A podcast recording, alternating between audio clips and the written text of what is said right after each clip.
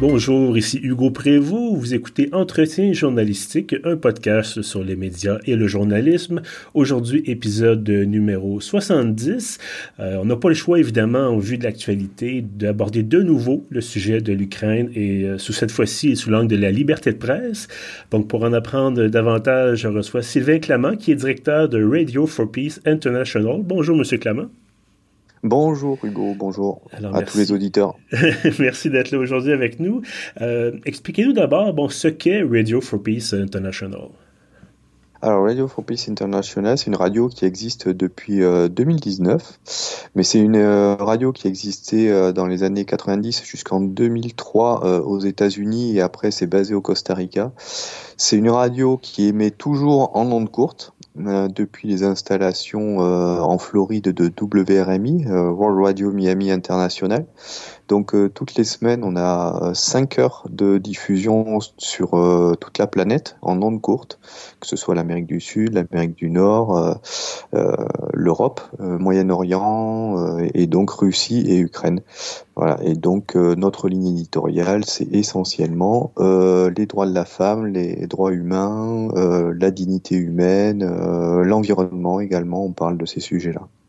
Et donc, c'est ça, il y a quelques jours, euh, on a reçu de notre côté euh, un communiqué de presse donc, qui annonçait que euh, vous alliez émettre, en fait, c'était un peu déjà le cas, j'imagine, mais vous alliez, disons, émettre davantage d'informations, de courts bulletins d'informations en Europe de l'Est, en Ukraine, en Russie, pour, en fait, justement, c'est ça, pour informer sur le conflit, parce que, bon, il faut peut-être le, le, préciser pour les gens qui nous écoutent, il y a, c'était déjà, la liberté de presse était déjà restreinte en Russie, bien sûr. On n'a pas besoin d'évoquer euh, les cas de, journalistes assassinés ou, bon, malheureusement, les, disons, le contrôle assez sévère de l'État sur l'information. Mais euh, récemment, on a, euh, disons qu'il y a eu un tour de vis. Je pense qu'on peut peut-être le, décrire comme ça. Et finalement, c'est un peu du jamais vu. Donc, vous, devant ça, est-ce que vous vous êtes dit, ben, il faut absolument finalement, c'est un peu notre mission de dire on va rapporter les faits dans un pays où finalement les faits, la, vérité n'existe plus.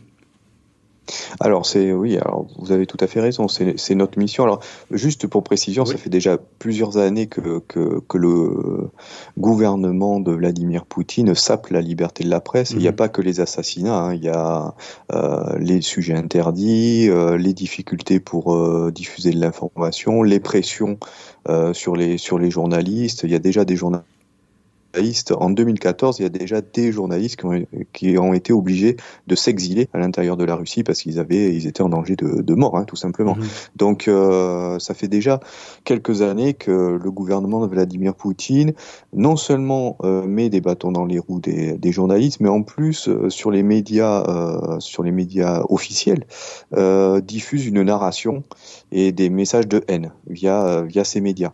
Donc, nous, quand le, le conflit euh, est intervenu en Ukraine, effectivement, on s'est dit, alors on avait déjà une expérience avec RSF lorsque avec Reporters sans frontières. Lorsque les talibans euh, sont revenus au pouvoir en Afghanistan on a émis en, en langue arabe euh, pendant une semaine en direction de l'Afghanistan. Et donc là quand le conflit ukrainien russo-ukrainien est, est apparu et que la Russie a clairement agressé l'Ukraine, on s'est dit on va faire également euh, des émissions parce que nous, nos émissions en direction de l'Europe et euh, de l'Europe de l'Est étaient qu'en français. Et là, on émet en russe des journaux en russe avec des, des, journalistes qui se sont exilés, alors qui sont exilés soit depuis 2014, soit qui viennent juste de s'exiler, et euh, ils nous font des, des, des, journaux en russe. Donc forcément, ça a une portée bien plus grande que qu'en français, bien que la Russie soit soit francophone aussi, hein, et pas mmh. mal de de, de, de, personnes francophones. et là, donc encore une fois, pour essayer de, bien situer nos, auditeurs, c'est effectivement, bon, vous le disiez, la liberté de presse était déjà assez restreinte, mais euh, j'aimerais ça peut-être parler brièvement. De, il y a une loi qui a été votée récemment au Parlement russe euh, qui disait, bon, euh, toute personne qui diffuse des informations mensongères, je crois que c'est sur l'armée russe ou quelque chose, quelque chose comme ça, est passible d'une peine d'emprisonnement de 15 ans, de, de, donc de pénitencier, de prison.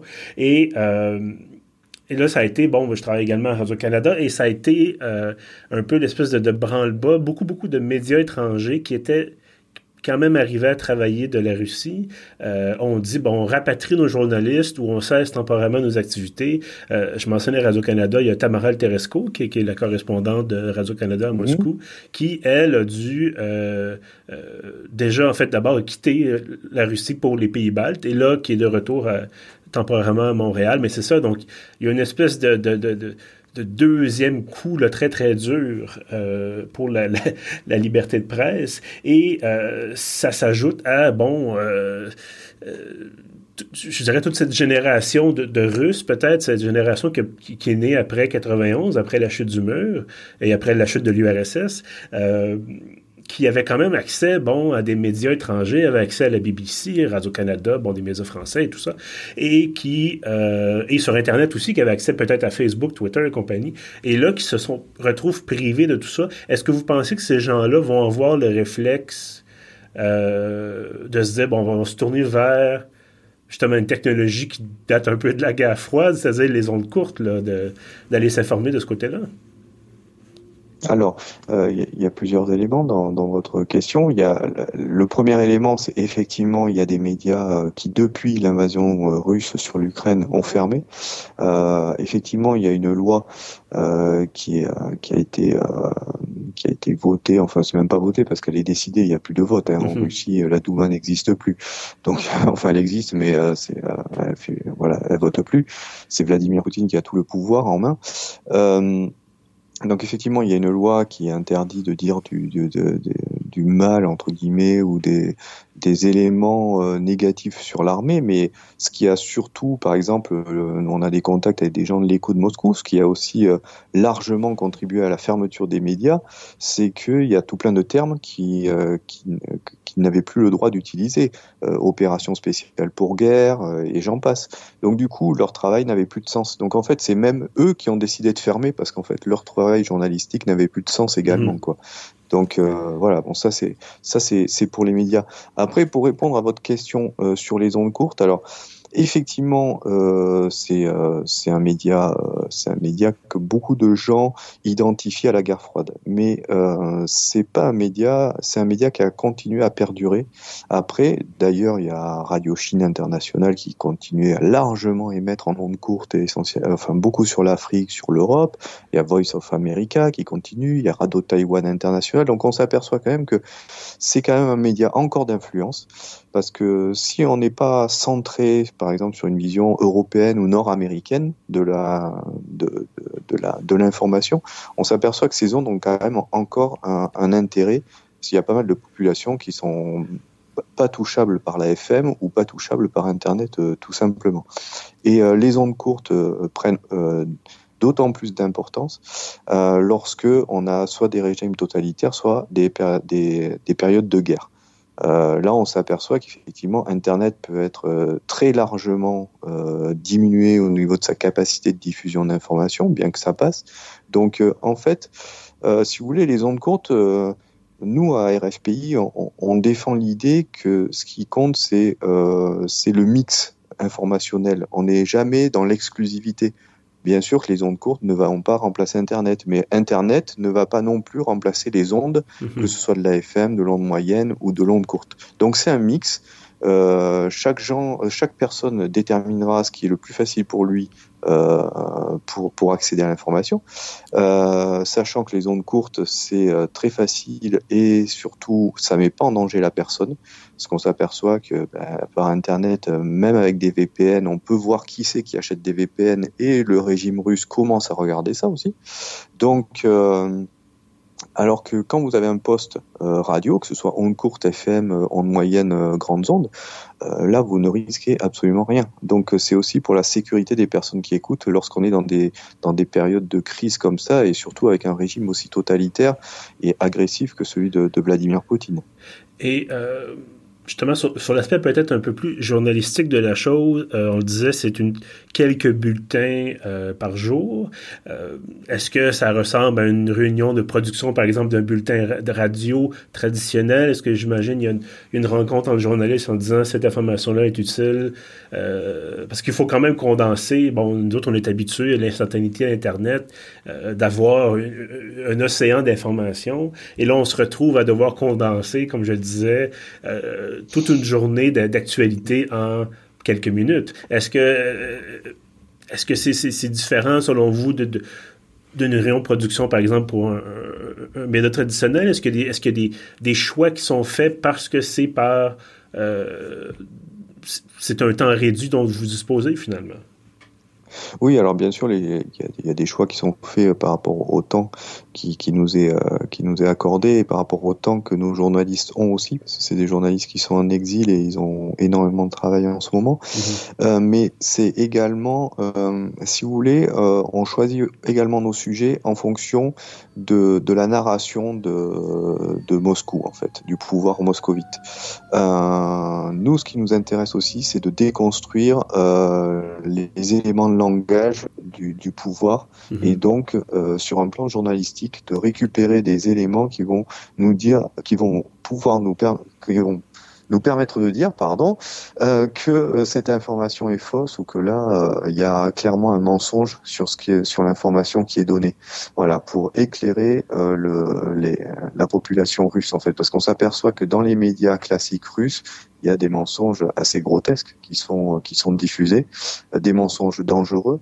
Euh, par exemple sur la nazification de l'Ukraine, euh, il commence à être dit qu'il faut euh, il faut euh, dératiser l'Ukraine. enfin voilà des, des, des termes que d'un autre âge et qui, qui, font qui font relativement euh, qui, qui effrayent quoi hein, complètement euh, qui sont terrifiants quand on quand on les entend et que et maintenant c'est diffusé sur des médias d'État donc bon nous on est là aussi pour euh, pour déconstruire tout ça la dernière émission par exemple c'était euh, que c'était en fait on a une, une une journaliste euh, russe qui, euh, qui travaille sur un site internet, qui a un site internet et qui elle euh, est spécialisée dans la corruption et donc elle a, elle a fait une émission 15 minutes sur le fait que le directeur des enquêtes sur les exactions ukrainiennes, euh, c'est un membre de la mafia proche de Vladimir Poutine, avec des écoutes téléphoniques, hein, donc c'est quand même assez recherché.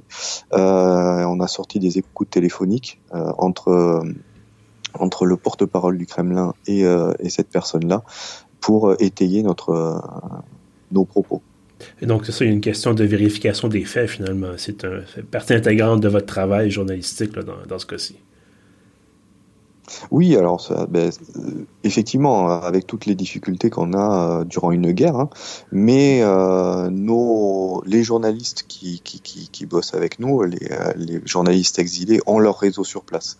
Mhm. On me demandait pas quel réseau, parce que non, mais c'est je pense qu'il nous le dirait, mais nous on veut pas le savoir pour éviter qu'il y ait le maximum de personnes qui, qui, qui le sachent et euh, voilà, euh, voilà, ils ont leur réseau, ils, ils, ont les informations, ça fait des années qu'ils travaillent sur les sujets, donc euh, et pour pas mettre en danger qui que ce soit, on préfère on préfère ne pas ne pas savoir en fait. Et justement, est-ce que vous, vous avez reçu des, des menaces? Est-ce que parce que bon, évidemment, clairement que la Russie n'aime pas que des médias étrangers, euh, surtout par ondes courtes, qui sont un peu plus difficiles à bloquer qu'Internet, on s'entend. Euh, J'imagine que la Russie n'aime pas que, justement, comme je disais, les médias étrangers viennent euh, raconter la vérité, en fait, sur, sur, ce qui se passe en Ukraine, sur les, agissements des troupes russes. Est-ce que vous avez reçu des, des, des, des menaces? Est-ce que vous avez reçu des messages disant, ben écoutez, euh, il pourrait vous arriver certaines choses? Ou est-ce que c'est le genre de, de, de, de, pression que vous, que vous recevez? Non, euh, pour, on, pour, le moment, on ne reçoit pas de pression à RFPI. Euh, je pense que le pouvoir russe est plus intelligent que ça. S'il devait y en avoir, il le ferait plus finement que ça. Mhm.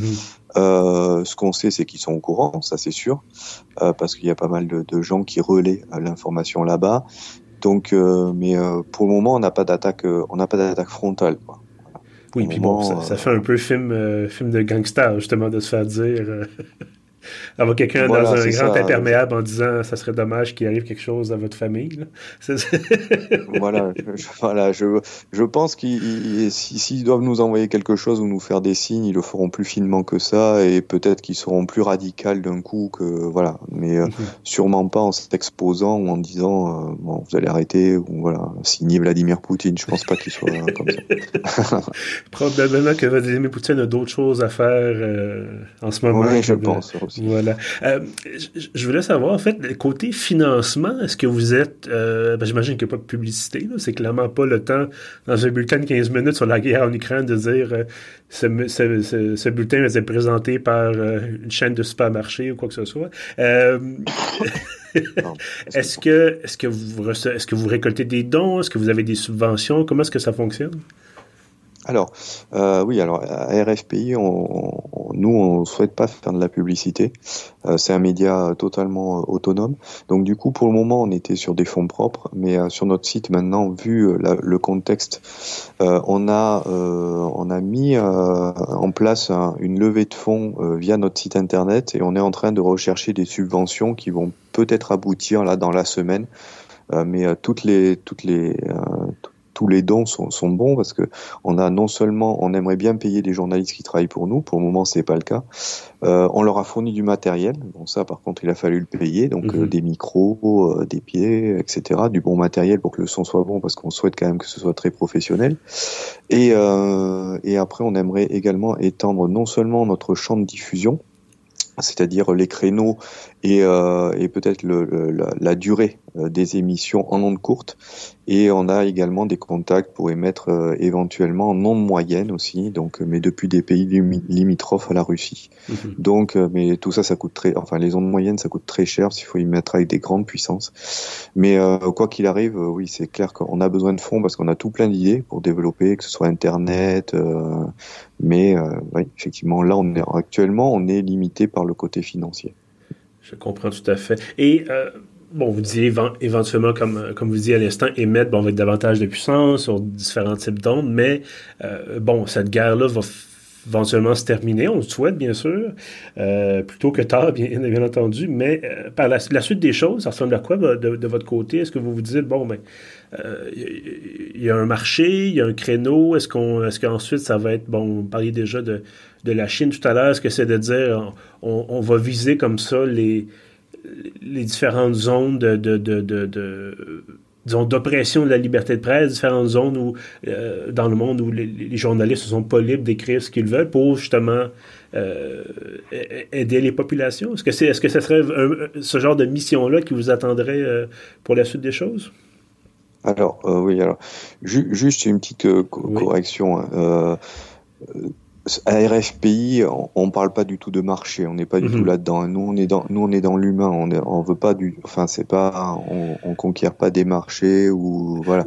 Après, pardon. Non, pardon, excusez-moi. Effectivement, c'est peut-être peut-être pas le, le, bon terme, mais ce que je voulais dire, c'est euh, parce que malheureusement, bon, comme on disait en ce moment, bien sûr, c'est la guerre, mais euh, d'autres, effectivement, d'autres, ce que je voulais dire, c'est que d'autres zones, d'autres régions du monde où effectivement la liberté de presse est menacée, et peut-être que vous vous dites, bon, ben, euh, une fois que le, conflit russo-ukrainien sera terminé, ou peut-être qu'on va passer à d'autres parties du monde où ça va pas très bien pour les journalistes finalement.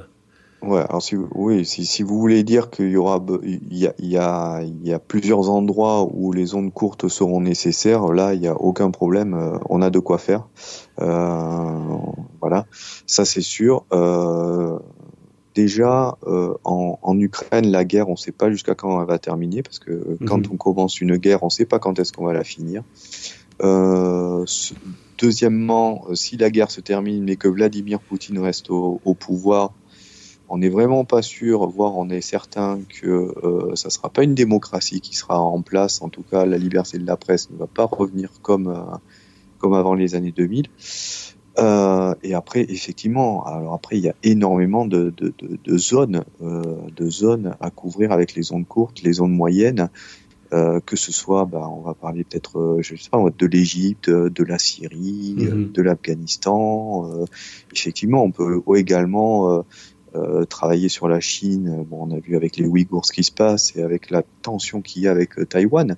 Donc effectivement, mais alors pour faire ça, il faut vraiment des moyens, quoi. Donc euh, donc effectivement, on va, on va essayer de récolter des fonds, on va essayer d'avoir des soutiens euh, d'associations de journalistes pour euh, continuer no notre mission, euh, notre mission et développer également ce, ce créneau-là hein, de, des ondes courtes, parce que je pense qu'il y a beaucoup de monde qui l'a oublié, mm -hmm. et, mais je pense que, mais elles, elles rendent pas mal de services, voilà, elles rendent pas mal de services. Sylvain Clement, directeur de Radio for Peace International, merci beaucoup d'avoir été avec nous aujourd'hui. Ben, merci à vous, merci beaucoup Hugo. Et à tous ceux qui nous écoutent, bien entendu, merci d'être au rendez-vous. Vous pouvez trouver tous nos autres épisodes sur pieuvre.ca. On également sur Spotify, sur Apple Podcast, Google Podcast et notre hébergeur Balado Québec. Et sur ça, je vous dis merci et à bientôt.